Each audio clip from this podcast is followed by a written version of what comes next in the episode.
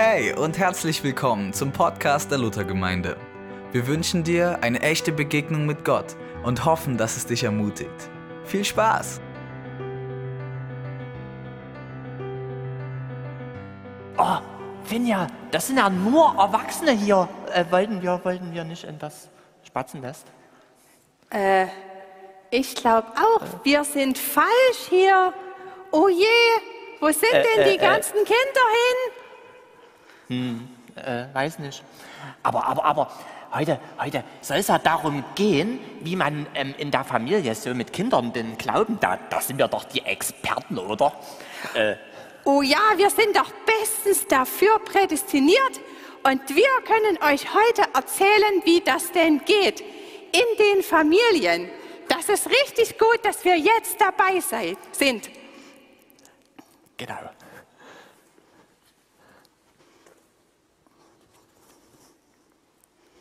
Ja, also dazu später vielleicht noch mehr. ähm, genau, ihr wisst, Gerhard hat uns schon vorgestellt, wir sind Dorit und Martin Gube, verheiratet, haben drei coole Kinder und wir arbeiten in einem christlichen Verein, dem Osch e.V., kennen vielleicht manche von euch. Und dort arbeiten wir unter anderem mit Familien und mit Kindern. Wir werden beide was sagen, also wundert euch nicht, es wird ein bisschen hin und her gehen. Und im Moment haben wir in unserer Gemeinde eine Predigtreihe, We Are Family. Und bisher ging es darum, was Gott sich eigentlich zum Thema Ehe und Familie ausgedacht hat. Es ging um die, um die Mutterliebe, um das Muttersein und die mütterliche Seite Gottes. Und es ging um die Familie als Ort der Verbundenheit. Und heute wollen wir darüber nachdenken, wie Glaube oder vielleicht Jüngerschaft im Familienalltag gelebt werden kann. Also im Grunde geht es darum, unseren Glauben an die nächste Generation, also an unsere Kinder weiterzugeben. Wir wollen uns anschauen, warum ist es eigentlich wichtig, darüber zu reden? Was kann ich, oder wie kann ich im Familienalltag meine eigene Beziehung zu Gott pflegen? Was sagt eigentlich die Bibel zum Thema Familie, Kinder und Glaube? Und welche Herausforderungen gibt es so im, im Glaubensleben, im Familienalltag? Und zum Schluss noch ein paar Ideen für die Praxis. Genau. Also warum das alles? In der Bibel und damit auch jetzt fangen gefühlt alle großen Dinge in einer Familie an. Das geht in den ersten drei Versen der Bibel los. Dort haben wir eine Art Urfamilie. Ne? Gott, Vater, Sohn und Heiliger Geist. Als Beginn der Welt. Und dann, wenig später, gibt es dann Adam und Eva als Beginn der Menschheit. Es ist nicht so wie bei den Tieren, wie bei den Vögeln oder den Fischen und so weiter, die dann einfach alle da sind. Ähm, bei der Menschheit geht es so los, dass die Menschheit in einer Familie, mit Ehe und Familie startet, mit Adam und Eva. Und dann kurzer Sprung kommt Abraham, Isaak und Jakob als Beginn des jüdischen Volkes. Gottes Volk startet auch in diesen Familien, ist auch nicht einfach da.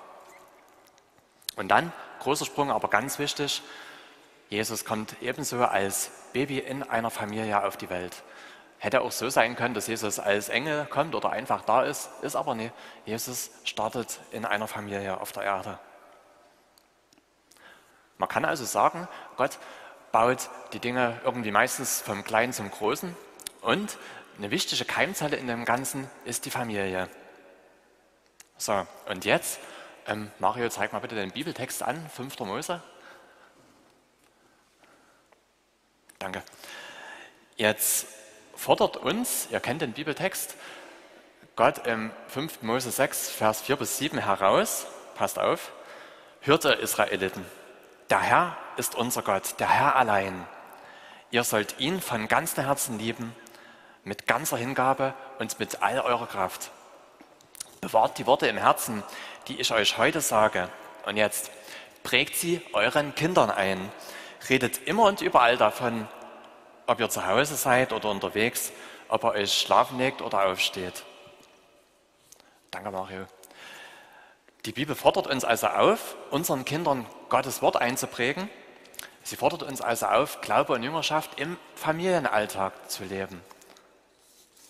Später noch mehr dazu. Und jetzt ist es aber außerdem so, es gibt tatsächlich Studien, die sagen, Mario, zeig mal bitte die Folie mit, der, mit dem Diagramm. Genau die. Es gibt tatsächlich Studien, die sagen, die, ähm, dass man als Eltern, dass man als Mutter und Vater am meisten Einfluss auf die, ich sag mal, Glaubensentwicklung unserer Kinder haben. Die Studie ist aus den USA, aber ich denke, das trifft auch bei uns genauso zu. Mutter und Vater haben hier am meisten Einfluss auf, die, auf den Glauben der Kinder. Weil die Kinder am meisten durch Nachahmung lernen. Nicht durch eine Predigt oder sowas, sondern die Kinder gucken, was wir als Erwachsene machen und machen das am Ende ja irgendwie nach. Und außerdem vertrauen die Kinder in der Regel niemanden so sehr wie ja, uns als Eltern und sind auch dort am authentischsten. Also, die Bibel fordert uns dazu auf, den Glauben an unsere Kinder weiterzugeben und die Familie ist außerdem, wie die Studie gezeigt hat, auch noch ein idealer Ort dazu, weil in der Familie kommen Leben und Lehre, Leben und Glauben zusammen.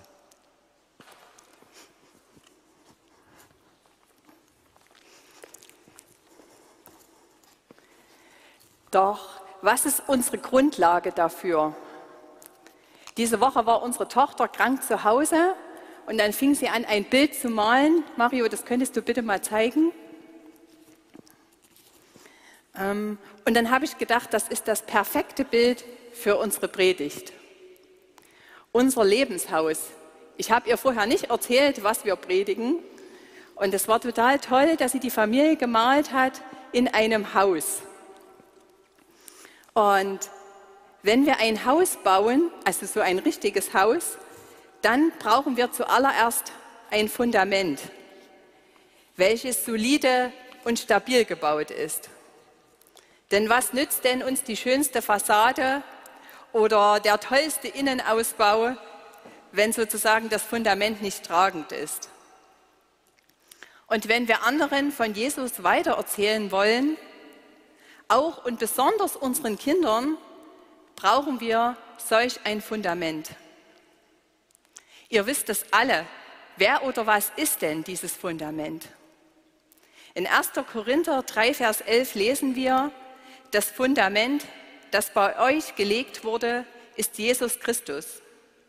Niemand kann ein anderes legen. Ähm, na, mein Mann hatte dann bei dem Bild noch das Fundament unterlegt. Das hat unsere Tochter jetzt dort nicht hingemalt. Und wenn Jesus Christus das Fundament unseres Lebenshauses ist, dann kann er auch das Fundament für vieles weiteres sein.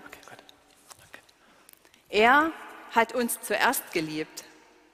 Deshalb können wir auch andere lieben. Er hat uns zuerst vergeben. Deshalb ist es uns möglich, anderen zu vergeben. Jesus hat zuerst Verantwortung für uns übernommen und deshalb können wir auch Verantwortung für andere übernehmen. Er hat uns zuerst gedient und deshalb können wir auch anderen dienen. Und wir könnten jetzt diese Liste, wenn ich euch fragen würde, noch sehr weit fortsetzen. Und so möchte ich euch heute wieder neu fragen, was ist euer Fundament? Ist Jesus das Fundament eures Lebenshauses? Und wenn wir in Wirklichkeit ein Haus bauen, dann stellen wir ja nicht nur das Fundament hin, außer das Geld geht uns aus, sondern wir bauen darauf ein Haus. Und im übertragenen Sinne sozusagen unser Lebenshaus.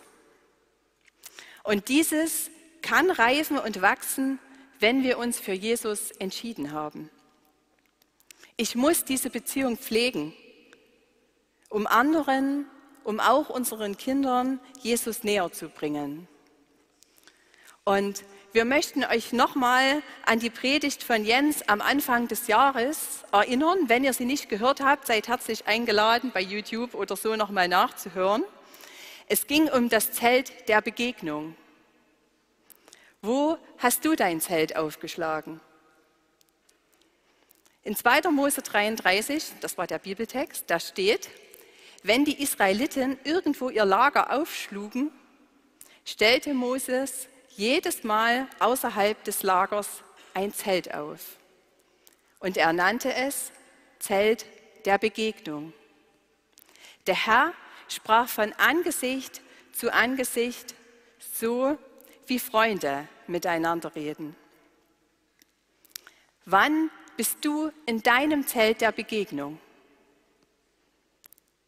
Wir brauchen solche Zeiten, wir brauchen solche Exquisitzeiten mit unserem Gott, damit wir immer ähnlicher werden und damit wir diese Bibelstelle, die uns so wichtig war, Mario, kannst du nochmal den fünften Mose einblenden, damit wir das leben können. Das ist die Voraussetzung. Ihr sollt euren Herrn von ganzem Herzen lieben, mit ganzer Hingabe und mit all eurer Kraft. Das ist das, was dem Ganzen von Jüngerschaft in der Familie und Glauben weitergeben vorausgeht.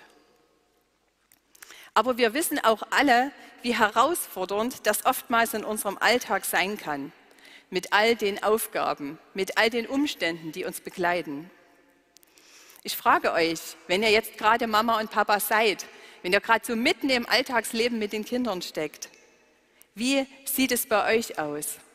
Wie sieht es mit euren persönlichen Zeiten aus? Wenn ich gerade aus unserem persönlichen Leben äh, mir das anschaue, war das viel leichter, als wir noch keine Kinder hatten. Ich weiß nicht, wie wir das gemacht haben, aber da haben wir eine Stunde jeden Abend Lobpreis gemacht und gebetet und Zeit mit Gott gehabt. Und ich hatte auch meine eigenen Zeiten mit Gott. Als dann immer mehr Kinder dazu kamen, also es sind ja drei, wurde das für mich immer herausfordernder und schwieriger. Und dabei wird mir aber immer mehr deutlich, dass der Glaube nicht abgekoppelt ist von Alltag, sondern mitten im Alltag drin. Und ich muss auch nicht immer das schlechte Gewissen haben, dass ich das wieder nicht hinbekommen habe. Dass ich es wieder nicht geschafft habe, stille Zeit zu machen. Weil noch früher als dreiviertel sechs früh am Morgen aufstehen schaffe ich nicht, auch wenn ich das gerne würde. Und abends nach um neun, wenn die Kinder dann im Bett sind, bin ich so müde, dass ich auch keine Kraft mehr habe und oft so erschöpft bin. Und dann ermutigt mich Gottes Wort, in dem steht, alles hat seine Zeit.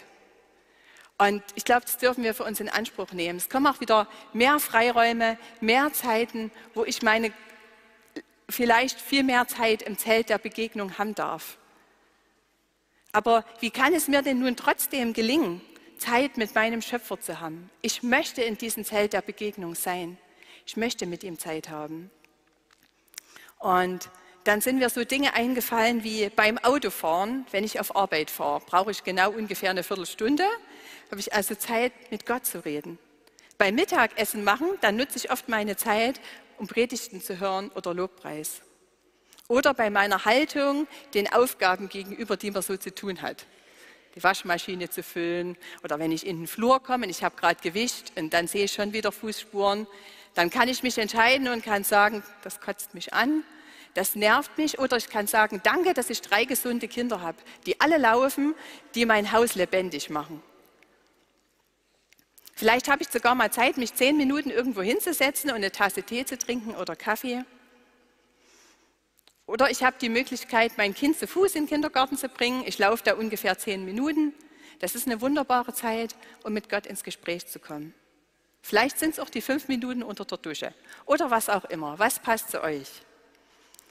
Und ich glaube fest daran, dass Gott nicht böse über uns ist, wenn wir es nicht schaffen, jeden Tag eine Stunde Bibel zu lesen aber dass er sich sehr darüber freut und sich danach sehnt, wenn wir uns in allen Lebenslagen ihm zuwenden. Und in den letzten Tagen ist mir so Psalm 1 neu oder wieder wichtig geworden. Das lernen wir auch gerade für unsere Jüngerschaftsschule mit Familien in Tauscha. Und da steht, dass wir über das Gesetz des Herrn Tag und Nacht nachsehen sollen. Und das heißt für mich allen in meinen Aufgaben, es muss keine abgekoppelte Extrazeit sein. Also lasst uns unseren Glauben in den Alltag integrieren und kreativ werden. Und wenn dein Zelt der Begegnung erstmal dein Auto ist, dann ist das super.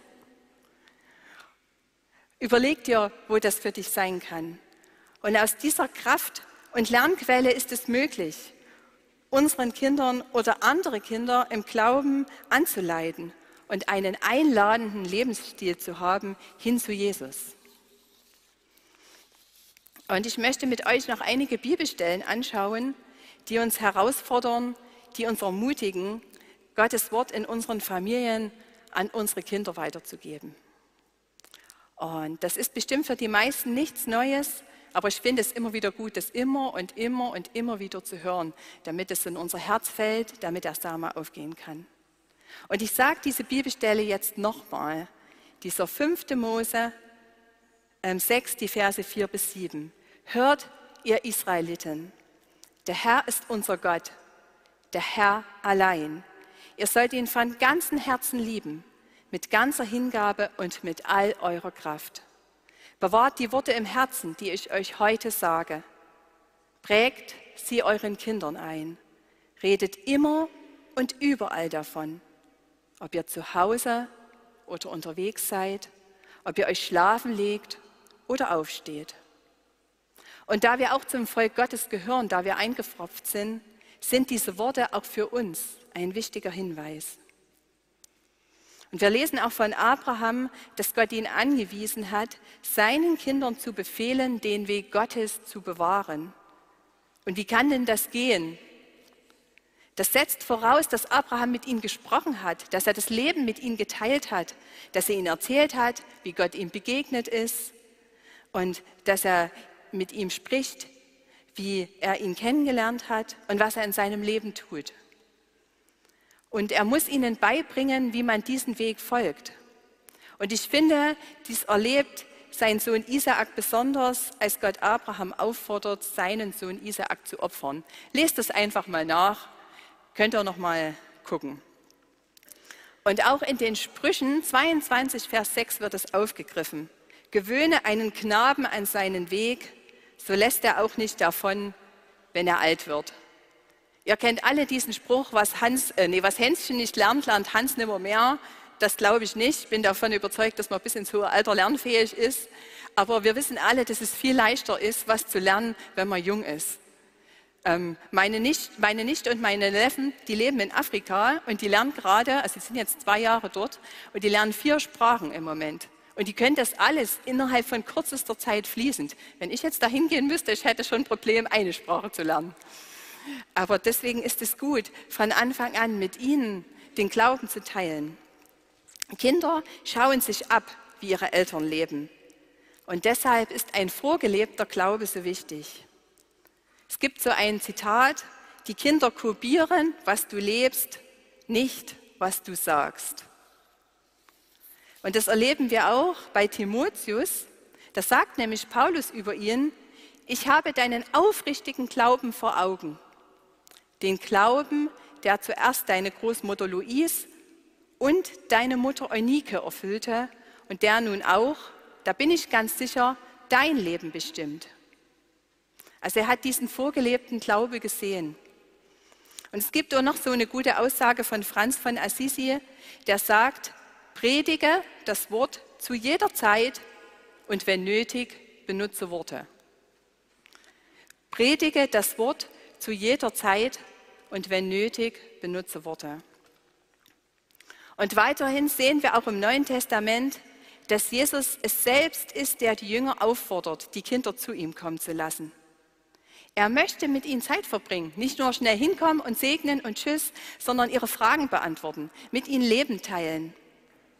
Wir müssen es unseren Kindern erlauben, ermöglichen und sie einladen, zu Jesus zu kommen. Und ich glaube, dass es nirgends besser gelingen kann, zunächst als im geschützten Raum der Familie, gerade wenn unsere Kinder klein sind. Je größer die werden, desto mehr brauchen die Freundesgruppen. Wo die hingehen, desto mehr ist es wichtig, sich mit anderen auszutauschen. Aber wenn wir am Anfang die meiste Zeit mit ihnen verbringen, wissen wir, was ihre Bedürfnisse sind, was ihre Wünsche sind, wie ihre Zugänge auch zum Glauben sind. Unsere Kinder gehen ganz unterschiedlich mit Glauben um, haben ganz andere Ansätze, wie sie das leben wollen, was ihnen wichtig ist, welche Fragen sie stellen. Und wir werden einfach am meisten nachgeahmt. In den ersten Lebensjahren ist der Herzenshorizont der Kinder ganz weit, um geistliche Wahrheiten aufzunehmen und sie zu prägen. Und Jesus hat es uns selbst vorgemacht. Er hat mit seinen Freunden wie in einer Familie gelebt, auch wenn es nicht seine eigene Familie war, aber es war wie ein Familienleben. Er hat alles mit ihnen geteilt, alle Höhen und alle Tiefen. Und er hat die Umstände und die aktuellen Gegebenheiten genommen, um mit ihnen über Gott zu sprechen um ihnen Gottes Wege zu zeigen. Der hat nicht was Besonderes konstruiert, sondern wenn da die Halme am Wegrand standen, dann wurde darüber gesprochen. Gab es die Schafe, das verlorene Schaf, wurde über die Schafe gesprochen. Eine Bibelstelle steht auch in Lukas 22, Vers 24 bis 27. Das ist, als Jesus mit seinen Freunden das letzte Abendmahl verbringt. Das sagt er zu ihnen, oder da steht geschrieben, unter den Jüngern kam es zu einem Streit darüber, wer von ihnen wohl der Wichtigste sei. Das sagte ihnen Jesus, in dieser Welt unterdrücken die Herrscher ihre Völker und rücksichtslose Machthaber lassen sich als Wohltäter feiern, wie aktuell. Aber bei euch soll es nicht so sein. Im Gegenteil. Der Erste unter euch soll sich allen anderen unterordnen. Und wer euch führen will, muss allen dienen. Wer ist denn bedeutender? Wer am Tisch sitzt und sich bedienen lässt oder wer bedient? Doch wohl derjenige, der sich bedienen lässt. Ich aber bin unter euch wie ein Diener. Er nimmt die aktuelle Situation des Abendmahls und kommt mit ihnen über ihre Frage ins Gespräch. Ich finde, dieser Bibeltext hat eine sehr entspannende Wirkung, weil wir eben nichts konstruieren müssen, uns nicht zusätzlich lernen, also Stress machen müssen, um extra Lehrzeiten mit unseren Kindern einzurichten. So nachmittags von um drei bis um vier ist jetzt meine Lehrstunde für meine Kinder zum Thema Glauben. Ähm, aber ich finde es toll, wenn es solche Lehrzeiten geben kann, wenn sich Freiräume eröffnen und wenn wir dazu kommen. Wenn wir zum Beispiel manchmal am Wochenende in Tauscher arbeiten, dann gehen wir sonntags nicht in den Gottesdienst, weil wir das dann nicht schaffen. Und dann feiern wir zu Hause Gottesdienst als Familie. Und es ist so eine wertvolle Zeit. Dann können wir, wir machen dann Musik mit den Kindern, die können ein Instrument spielen. Dann machen wir das, wozu die auch Lust haben. Welche Lieder wollen die singen? Wir suchen auch eine Bibelstelle aus, mit denen wir darüber sprechen können. Wir haben am Anfang, wo die kleiner waren, das mit Playmobil vorgespielt oder Lego oder was man da auch alles so machen kann. Es ist viel Kreativität dann möglich.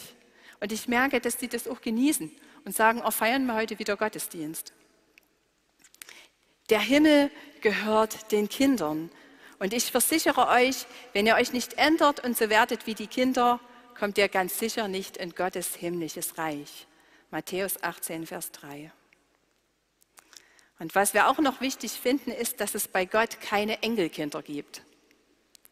Weil Gott hat zu jedem einen direkten Zugang. Und ich finde vielleicht besonders auch zu den Kindern eben. Und wenn ich mit meinen Kindern über Gott rede, sind wir auf der gleichen Stufe. Wir sind gleichwertig. Und wir lesen auch in der Bibel von vielen Bibelstellen oder von einigen, wo Gott die Kinder gebraucht. Nehmen wir den Junge mit den fünf Broten und den zwei Fischen, der sich zur Verfügung stellt, damit 5000 Menschen satt werden.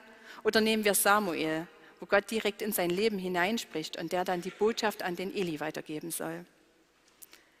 Und vielleicht habt ihr das ja selber schon erlebt, wenn Kinder beten, welche Kraft und Macht dahinter ist und in welchem Vertrauen sie dies tun. Kinder haben oftmals noch einen ganz anderen natürlichen Zugang zu unserem Herrn. Und davon dürfen wir alle lernen. Egal, ob wir jetzt noch eigene Kinder haben, sondern wir können einfach aus der Gemeinde davon profitieren. Und wir sind eingeladen, egal ob wir Mama oder Papa sind, Kinder zu Jesus hin zu begleiten, sie zu ermutigen und sie anzuleiten. Denn das ist unsere nächste Generation, die unsere Gesellschaft prägen wird. Und ich möchte auch noch mal sagen, dass wir super dankbar sind für alle, die sich irgendwo in Familie investieren. Sind es Omas, sind Opas, sind es Ersatzomas und Ersatzopas, Kindermädchen, Kindergottesdienstmitarbeiter. Das ist alles ein ganz wertvoller Zusatz, den es ganz dringend braucht. Und die vor allem auch für Familien beten, weil Familien so ein umkämpftes Gebiet ist und, ja, und vor allem auch die geistliche Erziehung zu Hause. Und ich möchte noch kurz ein paar Stichpunkte sagen, warum das so herausfordernd ist. Ähm, zum einen habe ich schon gesagt, ist unser Alltag oft so voll, dass wir mit der Fülle der Aufgaben kaum oder ähm, keine Zeit finden, unseren Kindern, mit, mit unseren Kindern zum Beispiel Bibel zu lesen. Das ist das Erste, was bei uns am Abend der Gefahr besteht, hinten runterzufallen, weil es zu spät ist. Alles andere müssen wir noch machen, Klavier üben und ähm, für die Schule noch was machen und noch, noch für, was, für die Schule was lesen und den Tisch abräumen und was alles dazugehört. Und das ist das Erste, was, was die Gefahr ist zu cutten, weil wir es nicht mehr schaffen. Oder vielleicht haben eure Kinder so eine große Altersspanne, wo man denkt, wie soll ich gemeinsam mit denen irgendwie stille Zeit machen oder die Fragen beantworten? Weil der eine ist zwei und der andere ist zwölf oder sechzehn. Was den einen überfordert, das langweilt den anderen. Oder was ist mein persönlicher Hintergrund, den ich mitbringe? Wie habe ich erlebt, wie Glauben in meiner Herkunftsfamilie vermittelt wurde? Vielleicht kenne ich das gar nicht, ich weiß nicht, wie ich das machen soll oder ähm, was auch immer. Ich kann aus meinem Leben berichten, meine Eltern sind heute da, das finde ich total toll. Ähm, ich habe in vorgelebten Glauben zu Hause erleben dürfen. Für uns war das alles ganz natürlich. Es wurde zusammen gebetet, es wurde zusammen Bibel gelesen. Ich habe meine Eltern früh am Morgen immer sitzen sehen. Bevor sie auf Arbeit gefahren sind, haben sie zusammen Bibel gelesen und gebetet. So ein ganz natürliches, was man einfach mitnimmt, was einen prägt. Und als ich mich dann mit zwölf Jahren oder zehn Jahren für Jesus entschieden habe, haben wir eine Party gefeiert. Da hat meine Mama Pizza bestellt und da war meine Patentante da und dann haben wir das gefeiert. Und das macht was. Das macht was mit den Kindern. Und das prägt und das ist ein Schatz. Und mein Mann, der konnte nicht mit so einem christlichen Hintergrund aufwachsen, aber der hatte eine Uroma, die ganz gläubig war. Und die hat, da bin ich felsenfest davon überzeugt, die hat ganz doll für die Familie gebetet und die hat meinen Mann immer mit in den Kindergottesdienst genommen, was sonst niemand anderes gemacht hat. Und mein Mann sitzt hier und kennt Jesus. Und das ist auch ein Same, der gesät worden ist, wo ich davon überzeugt bin, dass der aufgegangen ist. Genau. Und wir haben auch oft erlebt, nochmal zu den Herausforderungen, dass in den, wenn man dann stille Zeit zusammen machen will, dass es dann besonders zu Spannungen kommt. Vielleicht kennt ihr das. Dann streiten sich die Kinder ganz besonders oder sind ganz besonders gelangweilt oder was auch immer und haben dann keine Lust. Und solche Gedanken wie der andere kann das sowieso besser und gut, dass es die Gemeindemitarbeiter gibt, gut, dass es sie gibt. Aber so dieses, ich gebe das ab. Ich, ich source das alles out sozusagen. Gib das weg, weil ich kann das sowieso nicht. Und für mich persönlich muss ich mich immer wieder fragen, zum Beispiel, ob ich meine freie Zeit dazu nutze, Nachrichten auf dem Handy zu lesen, wenn ich die mal habe, oder ob ich meine freie Zeit nutze, um mit meinen Kindern über Jesus zu reden, um mit ihnen Fragen zu beantworten, um für sie da zu sein. Und, aber lasst uns von all dem nicht lähmen und entmutigt sein sondern immer wieder Jesus um Zeit, um Kraft und um kreative Ideen bitten. Denn wir glauben daran, dass ein großer Segen davon ausgeht, wenn wir Glauben mit unseren Kindern im Alltag teilen können. Und jetzt ist mein Mann noch mal kurz dran und der möchte noch ein paar praktische Dinge weitergeben, wie das gut aussehen kann. Ja, jetzt noch zum Schluss noch ein paar Ideen für die Praxis. Bevor wir jetzt damit starten, kurzer Disclaimer, drei Punkte. Zum einen, natürlich sind wir dazu aufgefordert, zu pflanzen und zu gießen, wie Paulus das im 1. Korinther schreibt. Aber was dabei herauskommt, haben wir an irgendeinem Punkt dann nicht mehr an der Hand. Also wir als Eltern tun das unsere und der Rest macht Gott, muss Gott machen. Ähm, dann noch was, wenn jetzt gleich eine Reihe von Ideen kommen, stülpt euch nichts über, guckt, was bei euch passt, was also Formate sind, die für euch gut passen. Ihr, ihr wisst, was bei euch geht und macht das weiter, baut das aus. Und dann noch was. Aus unserer Erfahrung ist es so, dass eigentlich selten darüber gesprochen wird, wie man das mit dem Glauben im Alltag, mit den Kindern so macht. Und wir wollen euch dazu ermutigen, sprecht darüber, tauscht euch aus. Also so eine Sachen wie, ähm, lest ihr mit den Kindern Bibel? Wenn ja, wann und welche? Und wie macht ihr das mit dem Beten und so weiter? Tauscht, tauscht euch aus. Eine gute Plattform ist zum Beispiel der Mutti-Kind-Kreis oder auch Hauskreis. So, und jetzt äh, für die Praxis. Mario, kannst du nochmal den 5. Mose 6 einblenden, bitte? Genau, hier kommt er dann, Vers 7, also dann weiter hinten steht, prägt sie, also Gottes Wort, Gottes Worte, euren Kindern ein.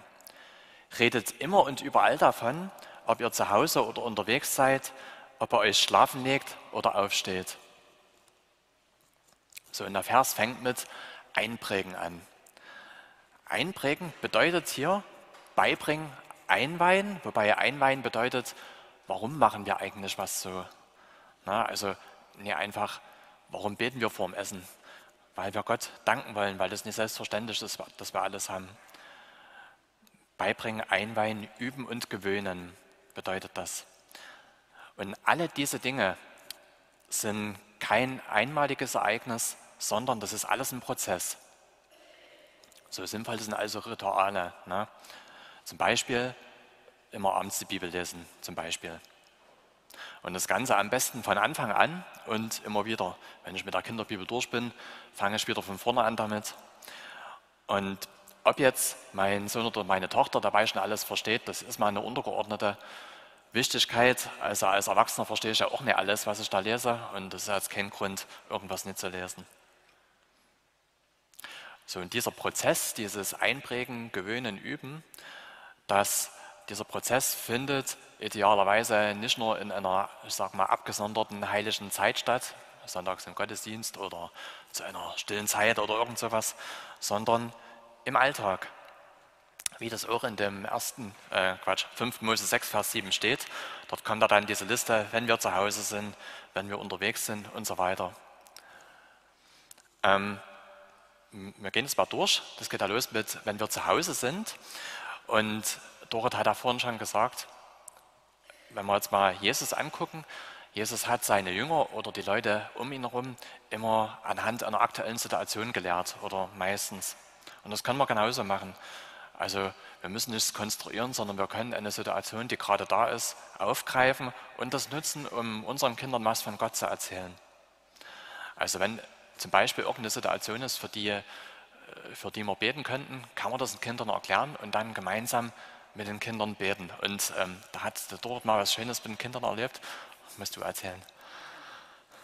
Bin ich laut, ja. Ähm, es ist jetzt schon ein paar Jahre her, da hatten wir erst unsere Söhne, die waren drei und eins und ein Ersatzauto von meinen Eltern mit einem Ersatzschlüssel, der nirgendwo festgemacht war, nur der einzelne kleine Schlüssel. Und unser jüngster Sohn saß schon im Auto und der andere hat gesagt, ich will auch mal schließen. Da habe ich mir nichts bei gedacht.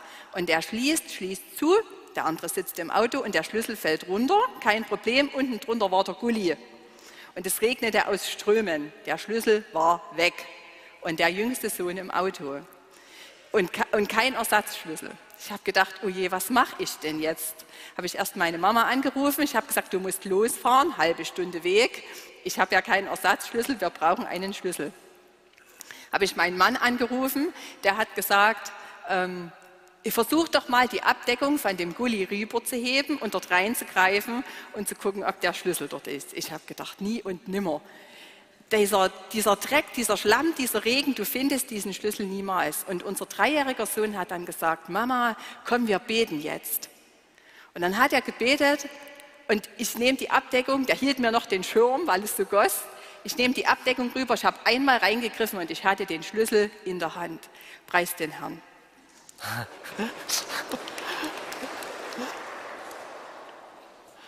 Ja, und wenn man mit den Kindern für sowas gebetet hat und Gott antwortet, kann man das genauso damit aufgreifen. Hier seht ihr, wir haben gebetet, Gott ähm, ja, hat uns hat es gehört und hat uns geholfen. Oder im, im Alltag, wenn wir zu Hause sind, eine andere Sache, beispielsweise, das hat ein Kollege immer erzählt, der Jürgen Wert, ähm, wenn der aufgewaschen hat, hat er immer, wenn er die Tasse vom ähm, Kind aufgewaschen hat, für das Kind gebetet in diesem Moment. Oder das kann man ja auch machen, wenn man die Waschmaschine einräumt. Also so eine Situation nutzen, um für die eigene Familie zu beten, weil das ist genauso wichtig. Und wir finden es auch wichtig, mit unseren Kindern über, über Zweifel zu sprechen. Es ist ja nicht immer so, dass man felsenfest glaubt. Ähm, gibt da Situationen, irgendjemand ist krank, man betet für den, aber irgendwie äh, fällt es ihnen gerade schwer zu glauben und es ist gut, das den Kindern auch so zu sagen. Weil die merken es eh, wenn eine Diskrepanz ist zwischen dem, was ich sage und dem, was irgendwie dann dahinter ist. Oder genauso, wenn ich mit den Kindern Bibel lese und ich verstehe irgendeinen Bibelabschnitt nicht. Beispielsweise letztens hatte ich unsere Tochter, da war gerade der Jakob und dann gibt es da die Stelle, wo ähm, Gott gegen Jakob kämpft und Gott nicht mal den Jakob besiegen kann Keine Ahnung, warum das so ist. Kann man sagen. Also, ähm, ja, also ehrlich sein und auch ja, transparent sein mit Zweifeln oder wenn man was nicht versteht. So, in dem 5. Mose 6 geht es dann weiter. Das war zu Hause. Es geht dann weiter, wenn wir unterwegs sind, sollen wir unterwegs genauso von Gott reden. Und eigentlich ist es immer das Gleiche, dass wir ähm, Situationen aufgreifen, die sowieso gerade da sind. Also zum Beispiel unterwegs, nehmen wir mal an, wir fahren mit einem Auto über der Autobahn und es kommt ein Krankenauto, haben wir manchmal gemacht, für das Krankenauto dann gebetet. Oder man könnte auch rausgucken und sagen, wer sucht euch mal drei Dinge, für die ihr dankbar seid und dankt Gott dafür, für den Wald dort oder irgend sowas. Und dann geht es weiter in dem 5. Mose 6, wenn wir schlafen gehen, zum Beispiel, wenn wir schlafen gehen, sollen wir von Gott reden. Also bei uns ist es immer so, wir lesen in der Regel was vor, vor dem Schlafengehen und da ist auch in der Regel eine Bibelgeschichte dabei. Und man kann auch mit den Kindern beten, die auch selber beten lassen, fragen, ob die Anliegen haben, für diese beten wollen und auch ja, selbst beten lassen. Aber also nie jeder liest ja gerne und es gibt auch viele andere schöne Sachen, zum Beispiel, wenn ihr jetzt nicht gerne lest, beim ERF gibt es Schlafschaf, eine Art christlicher Sandmann, total niedlich, könnt ihr mal angucken. Und, also es hat Dore vorhin auch schon erzählt, unsere Kinder sind vom Alter her so, unsere Jungs, vierte und fünfte Klasse, unsere Tochter noch im Kindergarten. Und am Anfang haben wir immer allen das Gleiche vorgelesen. Das hatte dann zur Folge, dass die Tochter überfordert war oder die Jungs gelangweilt. Und mittlerweile teilen wir uns dann auf und einer liest der Tochter was vor und der andere den Jungs unterschiedliche Bibeln. Ähm, ach, danke. Zum Beispiel, also wenn euch das interessiert, für ähm, also mit, mit unseren Jungs lesen wir Hoffnung für alle und in der Grundschule, Ende der Grundschule kann man auch locker auch schon Paulusbriefe lesen, wenn man was dazu erklärt. Da geben sich die schönsten Gespräche. Mit unserer Tochter, das ist zum Beispiel eine schöne Sache. Einsteigerbibel heißt die, so ein Zwischending zwischen Kinderbibel und Erwachsenebibel. Das ja, nehmen wir da gerade. Ja, und dann in dem 5. Mose 6 gibt es ja noch beim Aufstehen und zum Beispiel eine Idee, wie wäre es beim Aufstehen?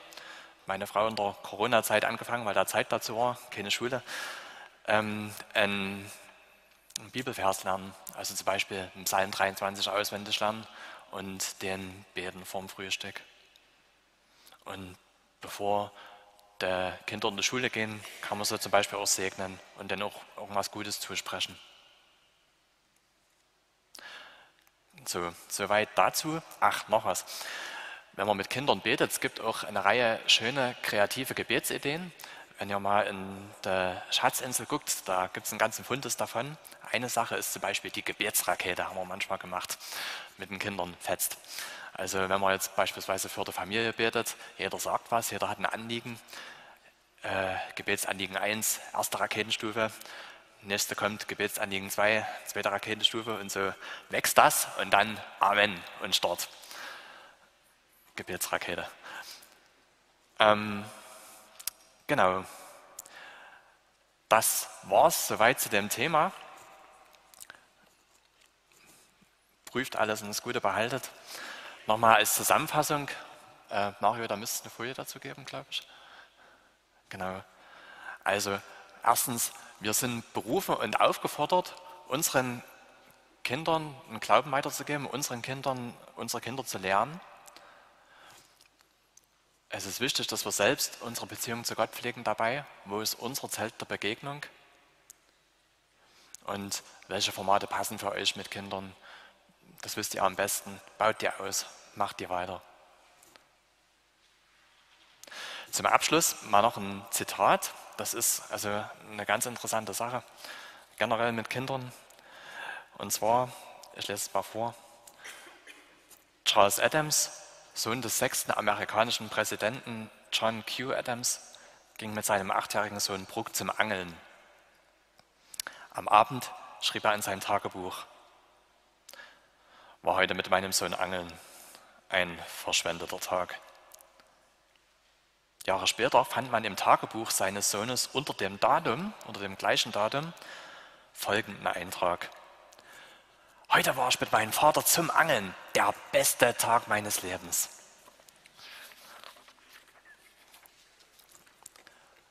Soweit. Amen.